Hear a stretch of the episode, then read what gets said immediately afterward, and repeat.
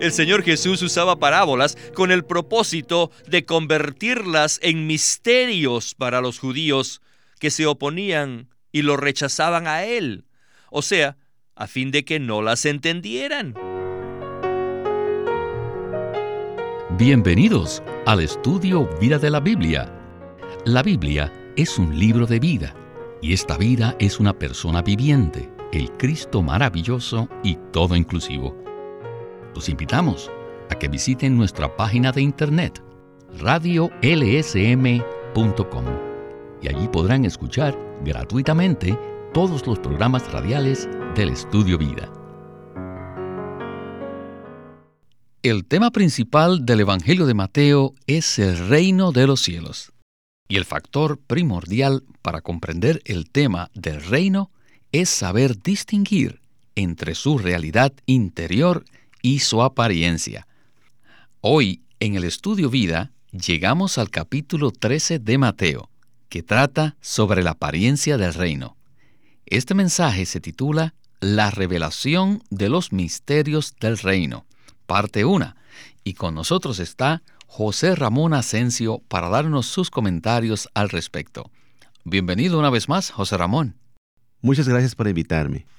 José Ramón, hoy veremos que el capítulo 13 marca un giro crucial en el Evangelio de Mateo, por lo cual tendremos varios mensajes al respecto. Pero antes de comenzar, quisiera que usted nos dé un repaso de los aspectos importantes del capítulo 12 de Mateo. ¿Qué le parece? Bueno, la secuencia en que la doctrina del reino de los cielos es presentada en este libro concuerda con el orden en que se desarrolla el reino. En este capítulo 12 habla primero de la violación del día de reposo sabático, lo cual muestra que el Señor es la cabeza y quien cuida de los miembros de su cuerpo. Segundo, también presenta la batalla que se libera por el reino. Y después muestra el punto culminante del rechazo hacia el rey. La profecía en la cual se anuncia que la generación empeoraría y la respuesta del Señor ante el rechazo de los judíos que los abandona y se vuelve a los gentiles que habían de creer en él. Quisiera recalcar que al final del capítulo 12 hay un giro crucial, o sea, un cambio de dirección, porque el Señor Jesús se vuelve de los judíos a los gentiles. Y esto permite que todos nosotros, los gentiles, tengamos la oportunidad de entrar al reino de Dios. Con este trasfondo, antes de comenzar el mensaje, leamos los primeros dos versículos de Mateo 13, porque cada palabra tiene mucho significado. Dice así la escritura. Aquel día salió Jesús de la casa y se sentó junto al mar, y se le congregaron grandes multitudes, de modo que entró en una barca, y se sentó, y toda la multitud estaba de pie en la playa. Ahora Empecemos el estudio vida con Winnesley. Now we come to uh, chapter 13. Ahora hemos llegado al capítulo 13. Here, the basic point is this. Y aquí el factor primordial You have to differentiate es distinguir entre la realidad interior del reino y su apariencia exterior. Si no podemos diferenciar estos dos aspectos, no podremos entender el libro de Mateo, cuyo tema principal es el reino de los cielos. La realidad del reino es verdadera, pero la apariencia del reino no lo es. En los capítulos 5, 6 y 7 no existe falsedad. Todo es puro, genuino, todo es celestial, espiritual y hasta cierto grado es divino. En estos capítulos vemos la naturaleza de los ciudadanos del reino y la influencia que ellos ejercen sobre el mundo. Ellos son la sal de la tierra, ellos son la luz del mundo. También allí vemos la elevada ley que rige a los ciudadanos del reino y a sus obras justas, las cuales son puras, genuinas y reales, y son efectuadas en secreto, sin hacer ninguna exhibición pública. Además vemos la actitud del pueblo del reino con respecto a los bienes materiales y el hecho de que no tienen ansiedad en cuanto a las riquezas. Y al final vemos el principio según el cual ellos se relacionan con otros, como también la base de su vida y de su obra. En esta sección, la cual tiene que ver con la realidad del reino, todo es puro, espiritual y celestial, todo lo cual es la realidad del reino. Pero, al llegar al capítulo 13, que está relacionado con la apariencia del reino, la situación que se presenta es totalmente distinta. En este capítulo se encuentra la cizaña y un grano de mostaza que creció anormalmente hasta llegar a ser un gran árbol.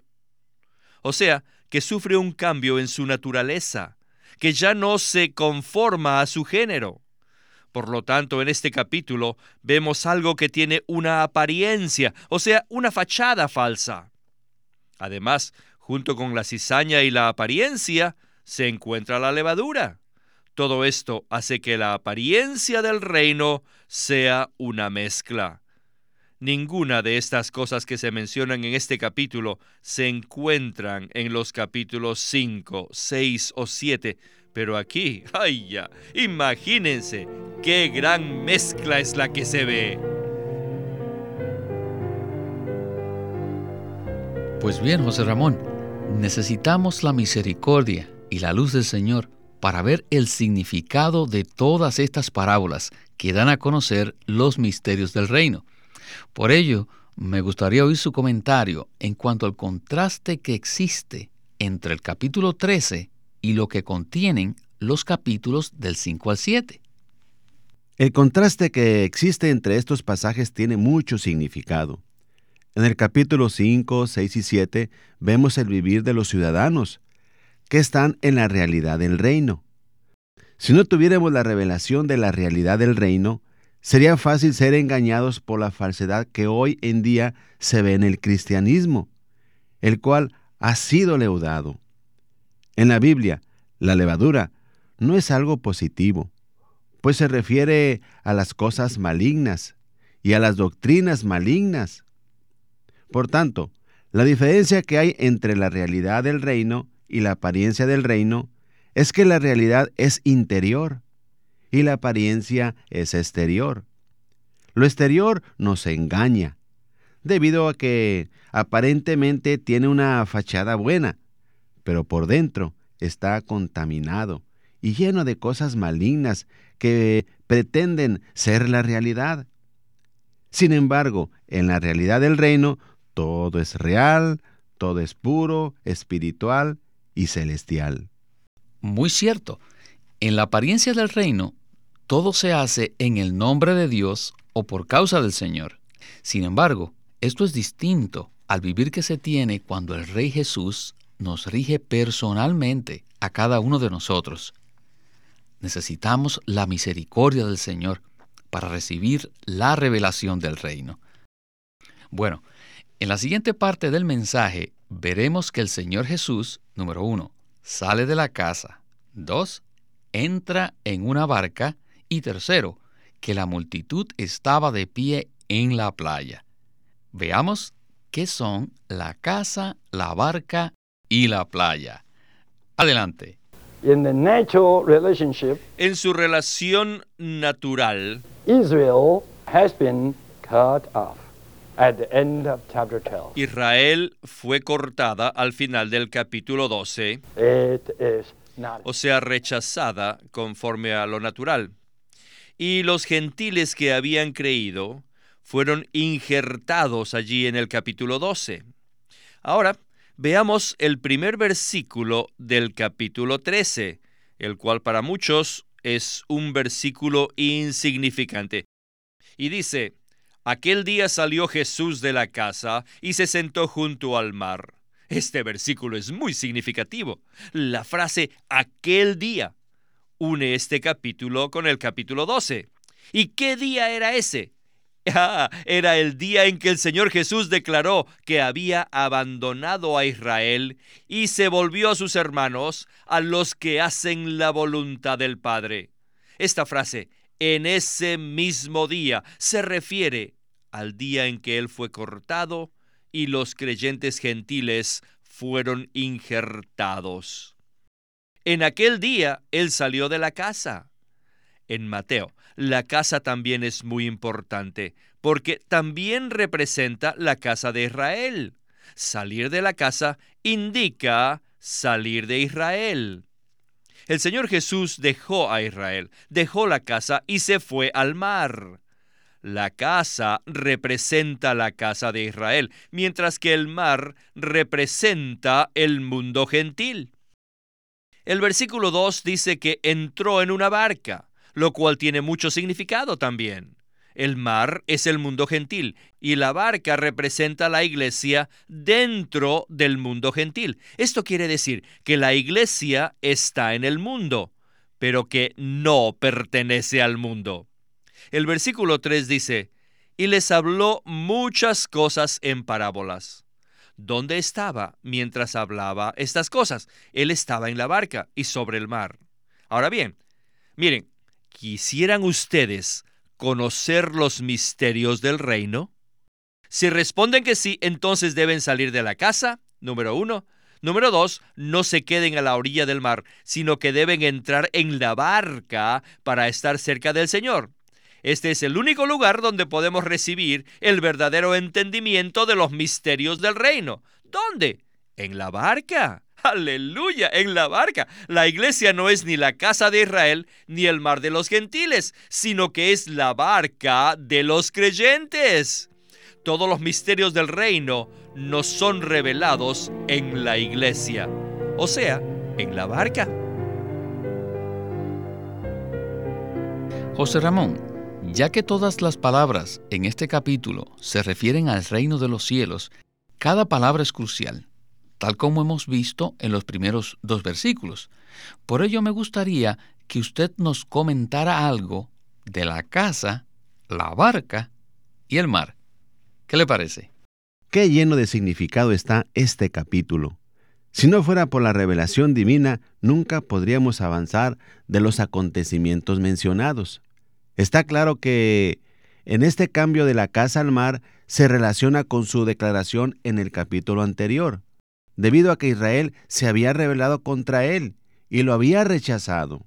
El Señor Jesús renunció a su relación en la carne con los judíos y se volvió a los creyentes gentiles. Aquel día salió Jesús junto al mar. Ahora él actuaba de acuerdo con su declaración. Por tanto, vemos que este versículo es muy significativo. Sabemos que Dios escogió a Israel, pero Israel no le escogió a él. Por tanto, los abandonó y se volvió a sus verdaderos familiares, sus verdaderos hermanos, hermanas y madre. O sea, aquellos que hacen la voluntad del Padre. Con esto, el Señor se identifica con otro pueblo. Pero, ¿a dónde va? Sí, va al mar. Está claro que el mar se refiere al mundo gentil. Pero hay algo más. ¿por qué entró en una barca de donde empezó a hablarles a las multitudes? Esta barca es la iglesia. La iglesia es el lugar donde estamos y donde queremos estar. Es el lugar donde el Señor está hablando y explicando estas parábolas. De la barca, el Señor les habló a las multitudes. Así que, si estamos dentro de la barca, entenderemos las parábolas.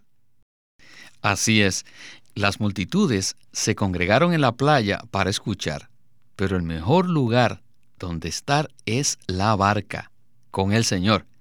Cuanto más cercano estemos a Él, mejor será.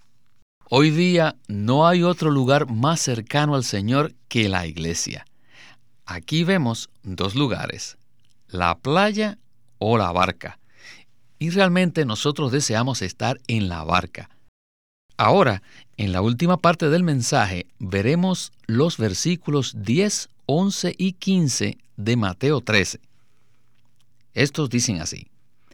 Entonces, acercándose los discípulos, le dijeron, ¿Por qué les hablas en parábolas? Él respondiendo les dijo, Porque a vosotros os ha sido dado conocer los misterios del reino de los cielos, mas a ellos no les ha sido dado. El versículo 15 dice, Porque el corazón de este pueblo se ha engrosado, y con los oídos han oído pesadamente, y han cerrado sus ojos, para que no vean con los ojos, y oigan con los oídos, y con el corazón entiendan, y se conviertan, y yo los sane. Con esta palabra regresamos a Winnesley.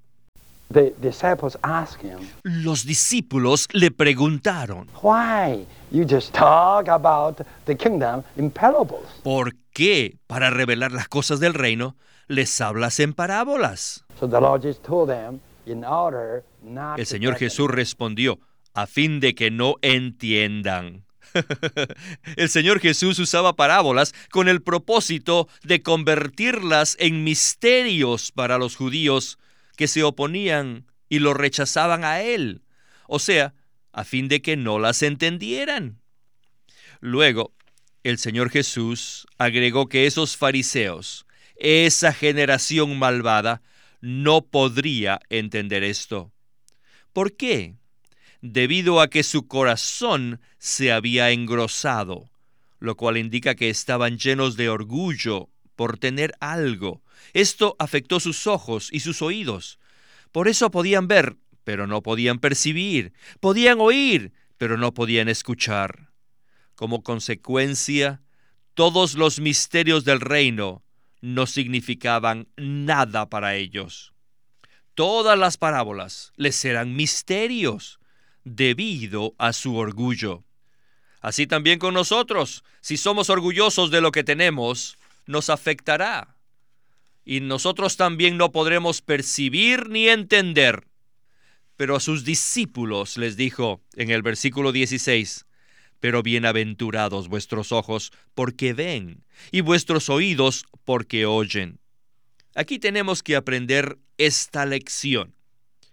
La lección número uno, la cual es la primera bienaventuranza en la constitución del reino de los cielos, y es bienaventurados los pobres en espíritu. Cuando somos pobres en espíritu, no tenemos orgullo en nuestro corazón, no tenemos nada de orgullo. Por el contrario, estamos despojados, desocupados y listos para recibir algo nuevo del Señor. Todos debemos prepararnos para lo que se revela en este capítulo. Y debido a la condición del cristianismo, todos nosotros debemos conocer este capítulo, que es muy crucial. Es aún más crucial que los capítulos 5, 6 y 7. Así que necesitamos ser iluminados con este capítulo para no ser leudados, ni llevados a conclusiones erróneas, ni corrompidos. Necesitamos la luz divina para poder ver este capítulo. José Ramón, mientras el Señor presentaba los misterios del reino de los cielos, sus discípulos le preguntaron por qué hablaba usando parábolas. ¿Podría usted comentarnos algo acerca de la respuesta que el Señor les dio y cuál era la advertencia para ellos y aún más para nosotros hoy día? El Señor le respondió que hablaba en parábolas a fin de que no las entendieran los judíos que lo habían rechazado. Qué raro suena esto, ¿verdad? Sin embargo, era cierto. Además, les dijo a los discípulos que ellos deberían permanecer humildes, abiertos y preparados para recibir la revelación. Sus discípulos que estaban con él en la barca sí oyeron y comprendieron, pero los que estaban fuera de la barca, aunque escucharon, no tenían el conocimiento acerca del reino. Los fariseos únicamente querían saber del Señor y le pedían una señal. Esta es una advertencia para nosotros, que si somos orgullosos no recibiremos la revelación divina. El Señor habla en parábolas a propósito, para que desechemos lo que sabemos o creemos que sabemos, a fin de que recibamos algo fresco de su palabra, una revelación fresca. Por tanto, no nos exaltemos, no seamos orgullosos, sino humildes, y permanezcamos dentro del barco, el lugar más cerca al Señor para poder escucharlo. El hermano Lee mencionó en Mateo 5.3, Bienaventurados los pobres en espíritu, porque de ellos es el reino de los cielos, lo cual indica que para comprender este cuadro debemos juntar el capítulo 13 con los capítulos 5, 6 y 7. Esta palabra en Mateo 13, versículo 16, bienaventurados, nos dirige a la palabra que el Señor habló en el capítulo 5, o sea, en el monte. ¿Verdad? Correcto. En el capítulo 5, 6 y 7 vemos la realidad del reino de los cielos. Y en el capítulo 13 vemos su apariencia. Aleluya. Es un privilegio escuchar esta palabra. Realmente necesitamos la misericordia y la luz del Señor para ver la apariencia del reino y ser rescatados de la falsedad de esta apariencia del reino a fin de vivir en la realidad del reino de los cielos. Amén. Por eso el Señor nos instruye que oremos, venga tu reino y hágase tu voluntad como en el cielo, así también en la tierra. Amén. Muchísimas gracias José Ramón y le esperamos pronto para más mensajes del capítulo 13. Gracias por estar aquí en el Estudio Vida.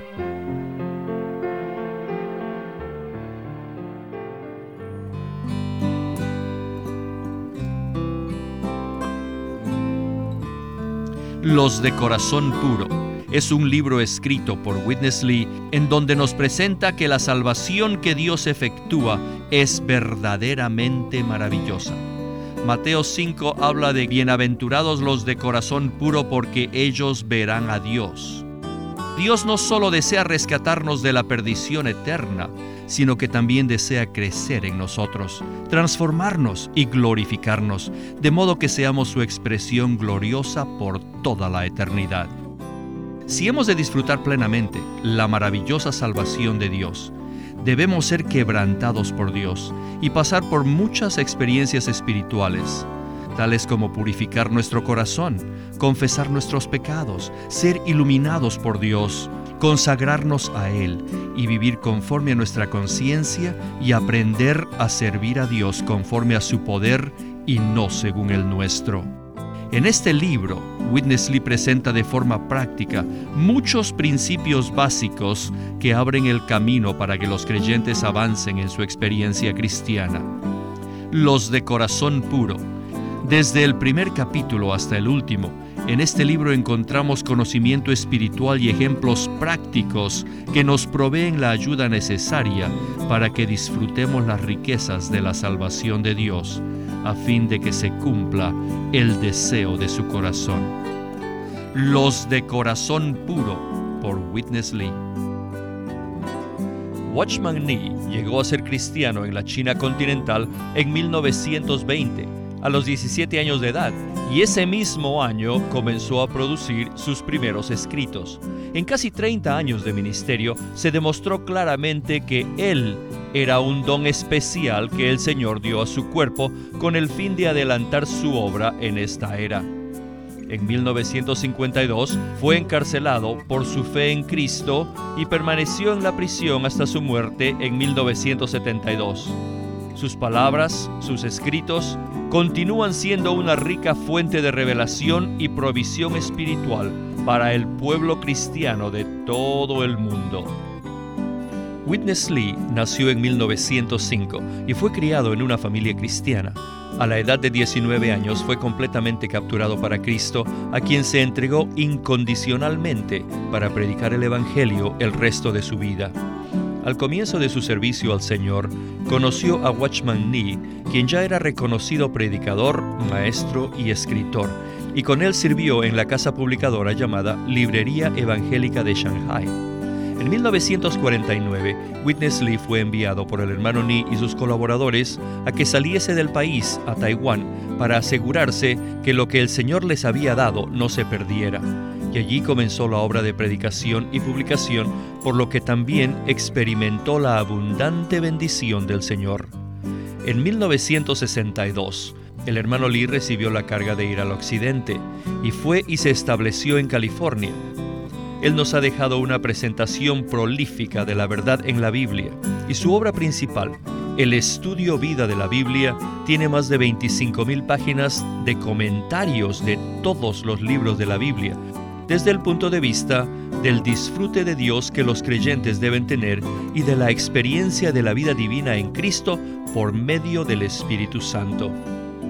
También fue el editor principal de una nueva traducción de la Biblia en chino llamada La Versión Recobro, la que también está en español y otras lenguas. Esta contiene un gran número de notas explicatorias y referencias marginales que son muy espirituales.